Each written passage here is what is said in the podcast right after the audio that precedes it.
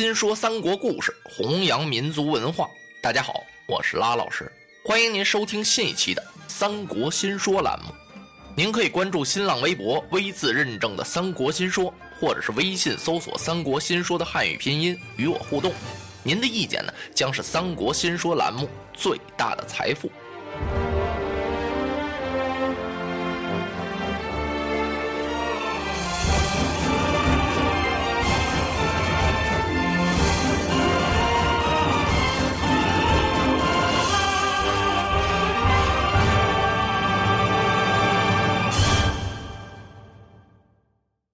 刘备丢了徐州，带领着关羽、张飞来到许都投曹操。先派孙权和糜竺跟这位曹丞相啊说一声，也就是打个招呼吧。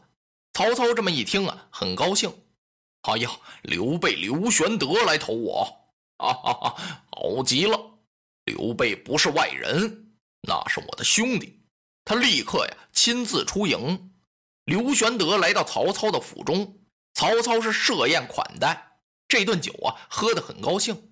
酒席前，刘备就把吕布怎么占领徐州的事说了说。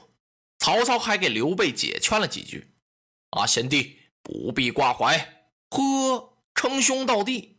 曹操这胆子够大的。怎么说他胆儿大呢？上一次吕布啊，不是管刘备叫了一回兄弟，张飞差点跟他拼了命吗？这回曹操又跟他论开兄弟了。幸亏这位张三爷没在跟前。曹操告诉刘备：“你不必担心，吕布啊，怀有虎狼之心，这个人素无信义。到时候我呀，会协助你一臂之力，咱们是共灭吕布。”刘备听了挺高兴，欢宴而散。曹操把刘备送走之后啊，正在屋里喝茶，忽然间从外边进来一个人，谁呀？他的谋士荀彧。曹操一看，啊，荀先生，你有事吗？主公啊，今天我看您待刘备不薄呀，啊，应该厚待他呀。哎呀，主公，刘备乃当今一位了不得的英雄啊，咱们抓还抓不到他呢，杀还杀不了他呢。今天他自己来投，这可是个好机会呀。主公，您以早图之，就是说呀，此人留不得，您得把他杀了。哦，曹操听到这儿一愣。他手捻着胡须，看着荀彧，半晌无言。荀彧心想：“我说的这话，主公听进去了没有？怎么看着我不说话呀？”嗯，荀彧明白了，我家主公啊是个深谋远虑的人，可能这个事情他已经想过了。我多余提醒他，不能吧？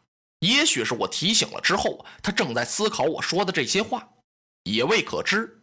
我不要在这儿打扰了。荀彧想到这儿啊，悄悄地退出去了。曹操从打这个座位上站起来啊，他就在这屋里头是来回走柳，背着手。他走了这么几趟啊，他在想荀彧这话。这个时候呢，又有脚步声来了，跟着从外边进来了一个人，谁呢？是郭嘉郭奉孝。郭嘉进来一看，曹丞相正在想什么心事，他不想打扰了，转身要走。哎，奉孝，请留步。哦，还没看见人曹操就知道谁来了。他对他手下的谋士那是了如指掌，非常熟悉，像反手关文一样。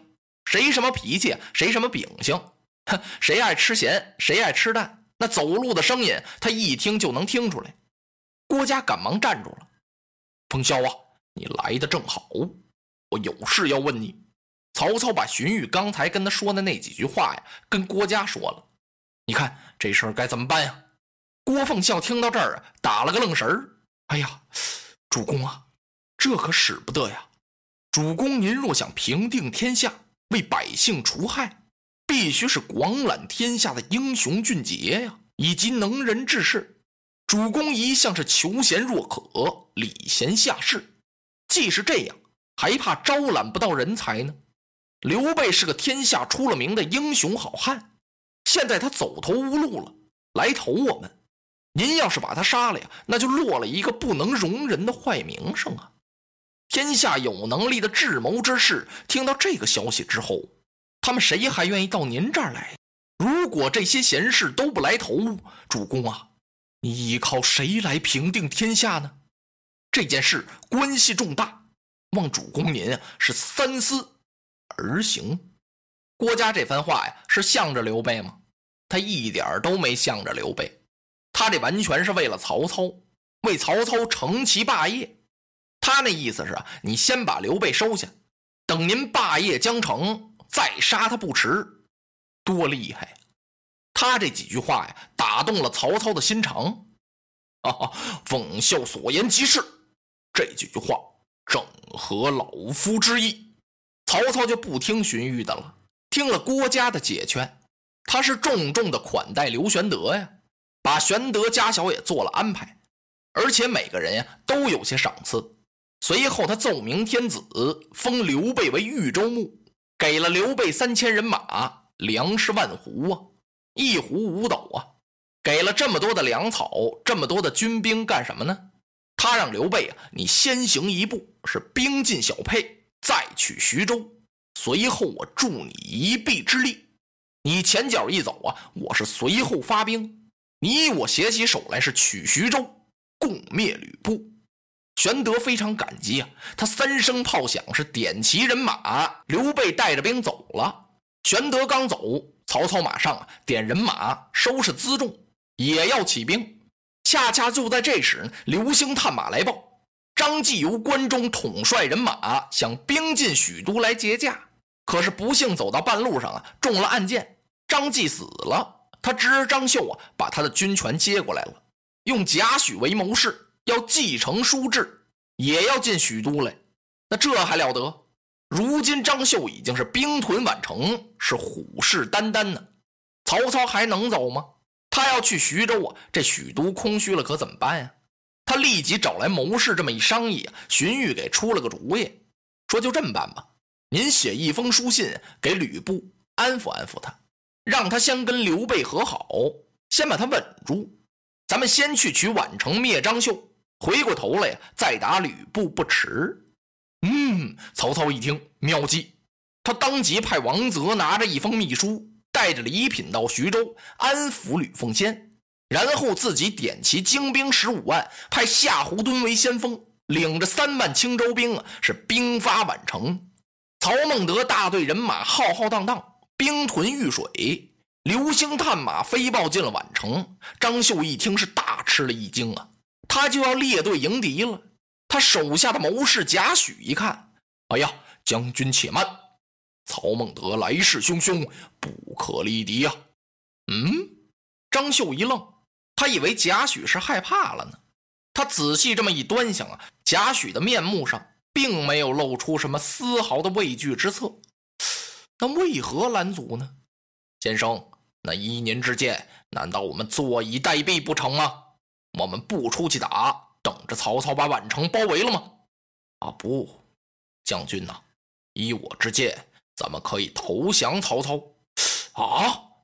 张绣听这儿火了，唰一下子呀，是剑眉倒竖，虎目圆睁。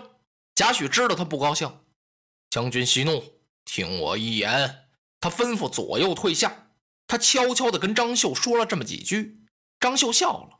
哦，多谢先生教我呀，这个主意可太高了。贾诩给他出了个什么主意啊？你以为我真心让你投降啊？你先假意降他呀，取得曹操信任之后，他把兵也给补充了，是粮草也给发了，他前脚走，咱们兜着他后边打，这不是一样吗？何必这么硬碰硬呢？那就有劳先生去一趟吧，我当然愿往。贾诩辞别了张绣，就奔曹营来了。来到曹营，一见这位曹丞相，曹操是趾高气昂。干嘛？张绣跟我一仗未见，先派这么一个文墨书生来见我，这是何意啊？当他一见贾诩的时候啊，嗯，曹操心里头一愣啊，看贾诩是气度不凡啊，而且是谈吐文雅。坐到这儿啊，几句话就把曹操给说住了。他说是张绣将军派他来，是来请降的。那曹操当然愿意了，这得省去多少麻烦呢？既不损兵，也不折将，还收了这么一位大将张绣。我听说此人武艺很高啊。曹操当即就答应了，并且他想把贾诩留在自己的身边，做他的谋士。贾诩微然一笑，给他施了一礼：“我多谢曹丞相的厚意，我不能在您这儿，因为过去我随着李傕做过很多错事，得罪了天下的百姓，于心很不安呢。我本想退隐，也多蒙张绣将军的器重，他待我不错呀，我不能弃他去投别人，请丞相见谅。哦，那我就不多留了。”以后还想跟先生多多请教。贾诩客气了几句，离开曹营回来，跟张绣这么一说，张绣当即抱着令旗令箭就来到曹营请降，立刻把人马也都给带过来了，把曹操给接进了宛城。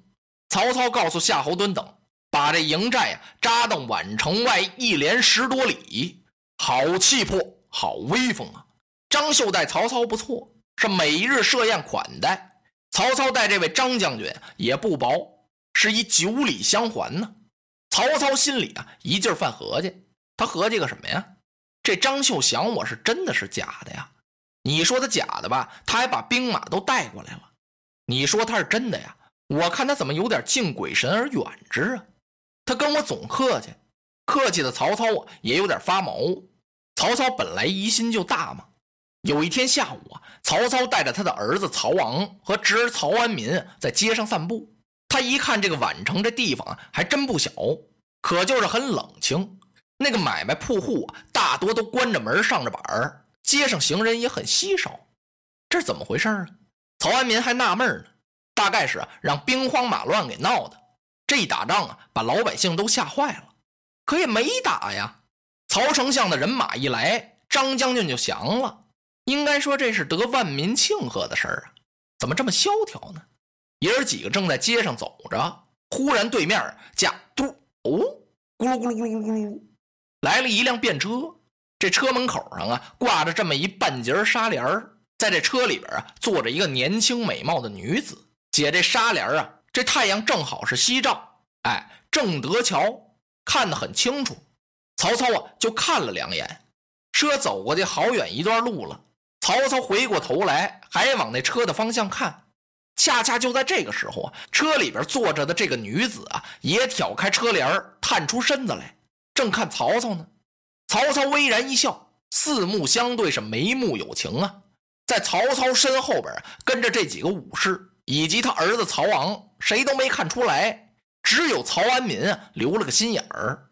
等他们回到了府里之后啊，曹安民就问曹操：“叔叔。”今天您走在路上，看没看见那个车子上坐着的那个女子啊？曹操的心一动，嗯，看见了。安民，你问这个干什么呀？叔叔，您知道那是谁家的女子啊？谁家的？我没打听过。她是张绣将军的神母啊，张继的夫人。哦，曹操也没太介意，只点了点头。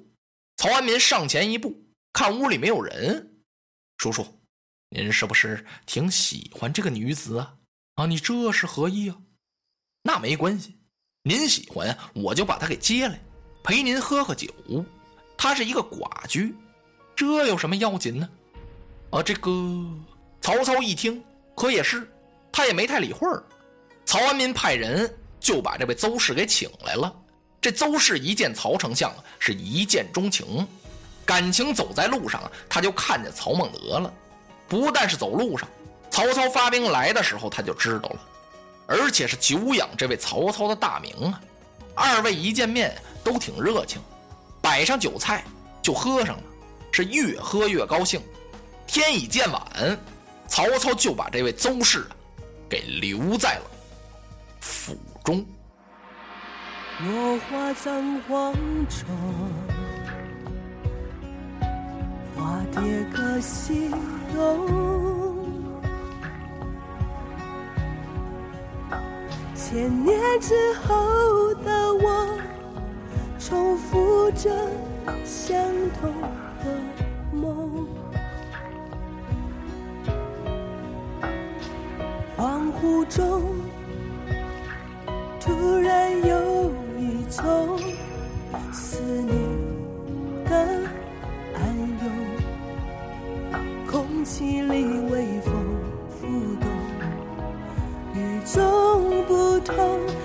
香浓，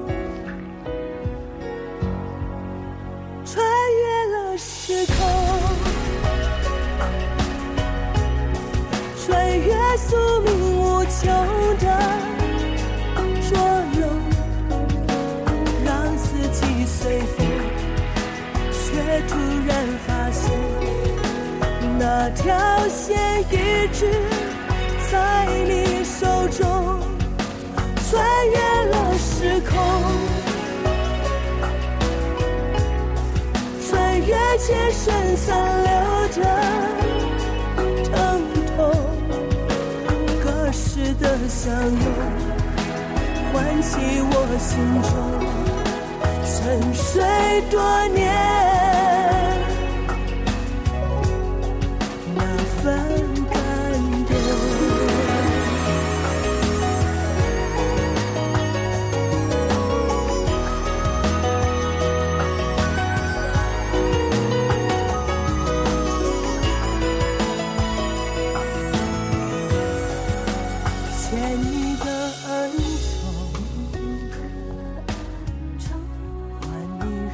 情万种。这千回百转，也只为了